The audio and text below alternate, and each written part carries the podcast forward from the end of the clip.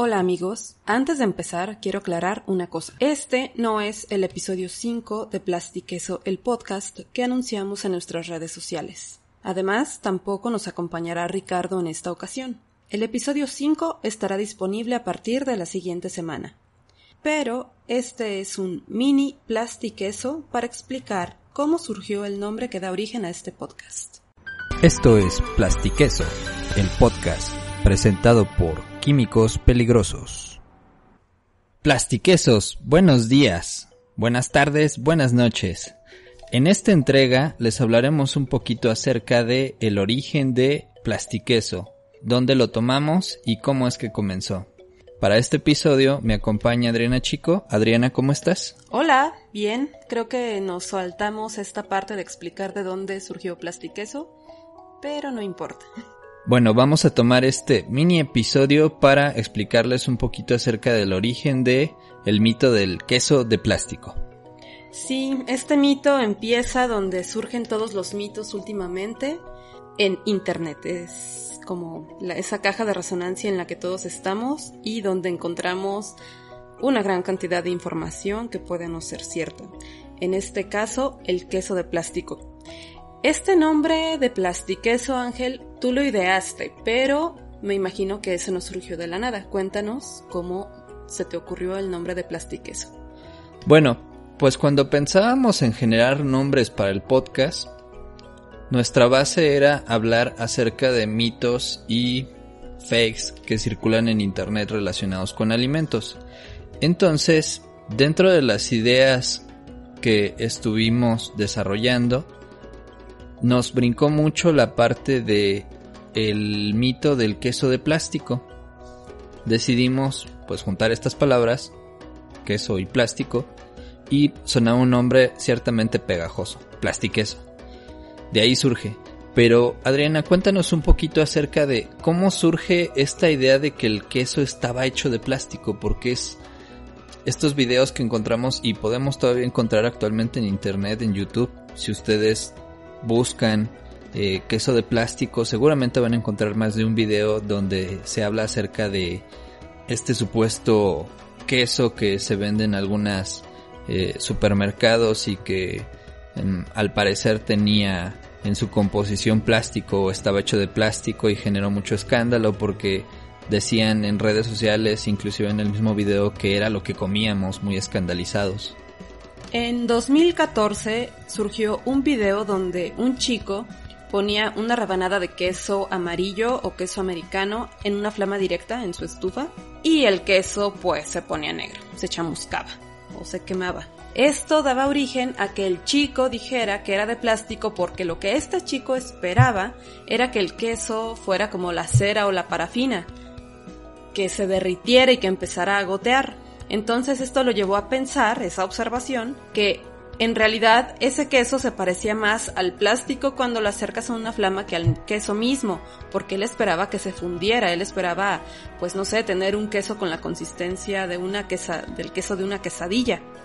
Esta noticia o este video, como tantas otras cosas, se hizo viral y trascendió a que algunas otras personas también repitieron esta observación que hizo este chico. Sin embargo, pues ojalá ese chico supiera cómo se comporta en realidad el queso. Es obvio que existen distintos tipos de queso. El queso fresco, quesos madurados, quesos que funden, quesos que se untan, etc. Cada uno tiene características distintas, pero antes hay que recordar de dónde viene el queso. Viene de la leche, ¿cierto? Sí, así es. Viene de la leche casi siempre de vaca, aunque también existen quesos hechos de leche de pues otras otros animales, como la cabra. La leche es una emulsión, esto quiere decir que son en realidad dos líquidos o dos compuestos, normalmente es el aceite o una parte grasosa y el agua. Y estos están formando una emulsión, es decir, existen compuestos que pueden hacer que tanto el agua y el aceite interactúen y se mezclen, ¿no? Porque de algún modo cuando hablamos de emulsión hablamos de una mezcla agua-aceite y nosotros bien sabemos que el agua y el aceite no se pueden mezclar. Cuando agregamos aceite a un vaso con agua, el aceite flota en una emulsión, que es lo que pasa, que el aceite puede estar inmerso, puede estar dentro de disuelto en agua, ¿no? En realidad el aceite está dividido en pequeñas microgotas en glóbulos muy pequeños de grasa y estos se encuentran rodeados de proteínas. En la leche se conocen como caseínas. Estas caseínas pueden interactuar tanto con el agua como con la parte grasosa de la leche. Es decir, el aceite en microgotas está envuelto en proteínas y estas a su vez están disueltas en el agua. Entonces, para preparar queso se agregan algunos aditivos a la leche como el conocido cuajo, que son enzimas. Son enzimas, sí, así es. Ok, sal y otros ingredientes, depende del tipo de queso. Esto va a provocar que las proteínas se coagulen, es decir, que se haga como una especie de gel. Sí, lo que hacen es, si lo viéramos como una bola de estambre, eh, las proteínas son hilos y al agregarle este cuajo se vuelve una bola de estambre. Es como si tuviéramos una, una bola de estambre desenredada. Cuando le agregamos el cuajo, se enreda. Se pliegan, es decir, el término técnico es que se pliegan las proteínas. Entonces, esto hace que de ser un líquido, la leche ahora se transforme en algo semisólido y para transformarlo en lo que conocemos como queso, se le retira una gran cantidad de agua o en forma de suero se retira el suero, nos deja la parte sólida. Esto es, nos quedan concentrados tanto la grasa como las proteínas, claro que una gran parte de humedad todavía, y el calcio que está presente en la leche. De ahí, esto, este primer queso sería lo que conocemos como un queso fresco, como el queso panela. O... Sí, el queso panela, el queso ranchero, quesos que no son madurados o quesos que no son, que les llaman fundentes. Sí, si alguna vez has intentado hacerte una quesadilla con un queso fresco, pues verás que en realidad se funde muy poco, no es como el queso asadero, por ejemplo, que ese sí funciona como hasta pegamento entre dos tortillas. De que sea fundente es que forme esta parte chiclosita y con el queso ranchero, con el queso fresco no, no se forma esta parte porque el, el queso de este tipo es más bien pues podría decirse que grumoso, arenoso. justo. Y a partir de aquí ya también se pueden formar otro tipo de quesos. Si le agregas un cultivo láctico o ácidos orgánicos, pues te va a dar un tipo de queso. Si agregas fundentes, te van a dar otro tipo de queso, como el queso asadero, que es del que quiero hablar. La fluidez de un queso, tomando como el queso para fondue o el queso asadero, se da gracias a que se agregan compuestos llamados fosfatos. Esto y el trabajo mecánico ayudan a que la estructura del queso se vuelva fluida. Ahora bien, ¿cómo es el queso amarillo, Ángel? Hay que aclarar que el queso amarillo en realidad no es queso. Es una mezcla entre ciertos componentes, eh, en su mayoría agua, leche descremada en polvo, grasa vegetal, proteínas de leche, almidones y una serie de conservadores que le dan una apariencia plasticosa. Plasticosa. sí, moldeable. Moldeable, Porque en realidad, aunque tengan ingredientes que provienen de la leche, como el queso en sí, si se fijan, hay grasa por separado, hay proteínas por separado. Todo esto pues hace que este material sea muy diferente a un queso panela, por ejemplo. Entonces esto yo me imagino que es casi como una masita que puedes moldear. Este laminado del queso o ponerlo en estos paquetes individuales pues tiene su razón de ser, que es que sea práctico, que los puedas, se conservan mejor, me imagino, evita que pierdan humedad estos empaques y al mismo tiempo pues tienen el tamaño perfecto para tu sándwich.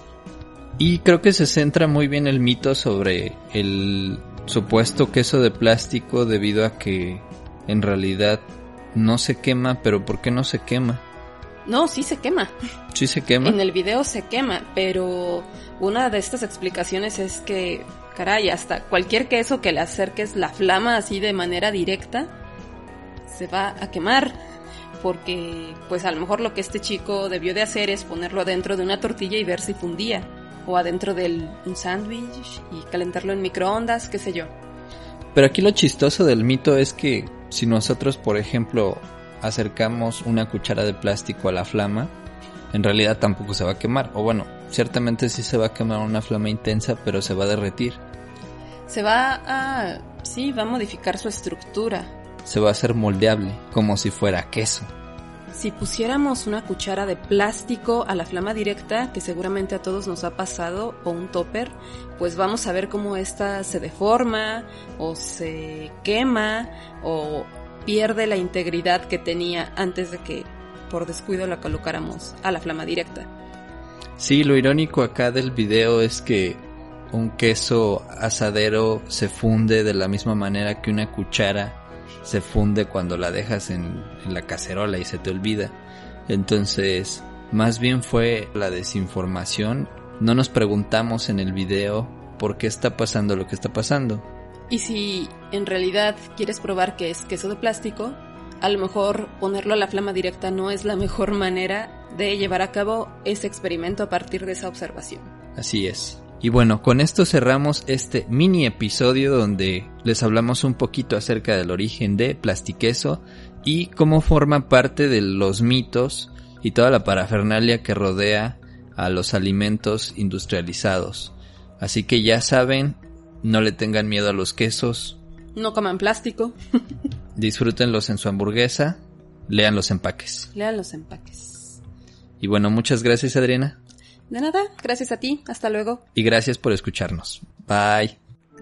Esto fue Plastiqueso Podcast. No olvides seguirnos en Instagram, Facebook y Twitter como Plastiqueso. Adiós.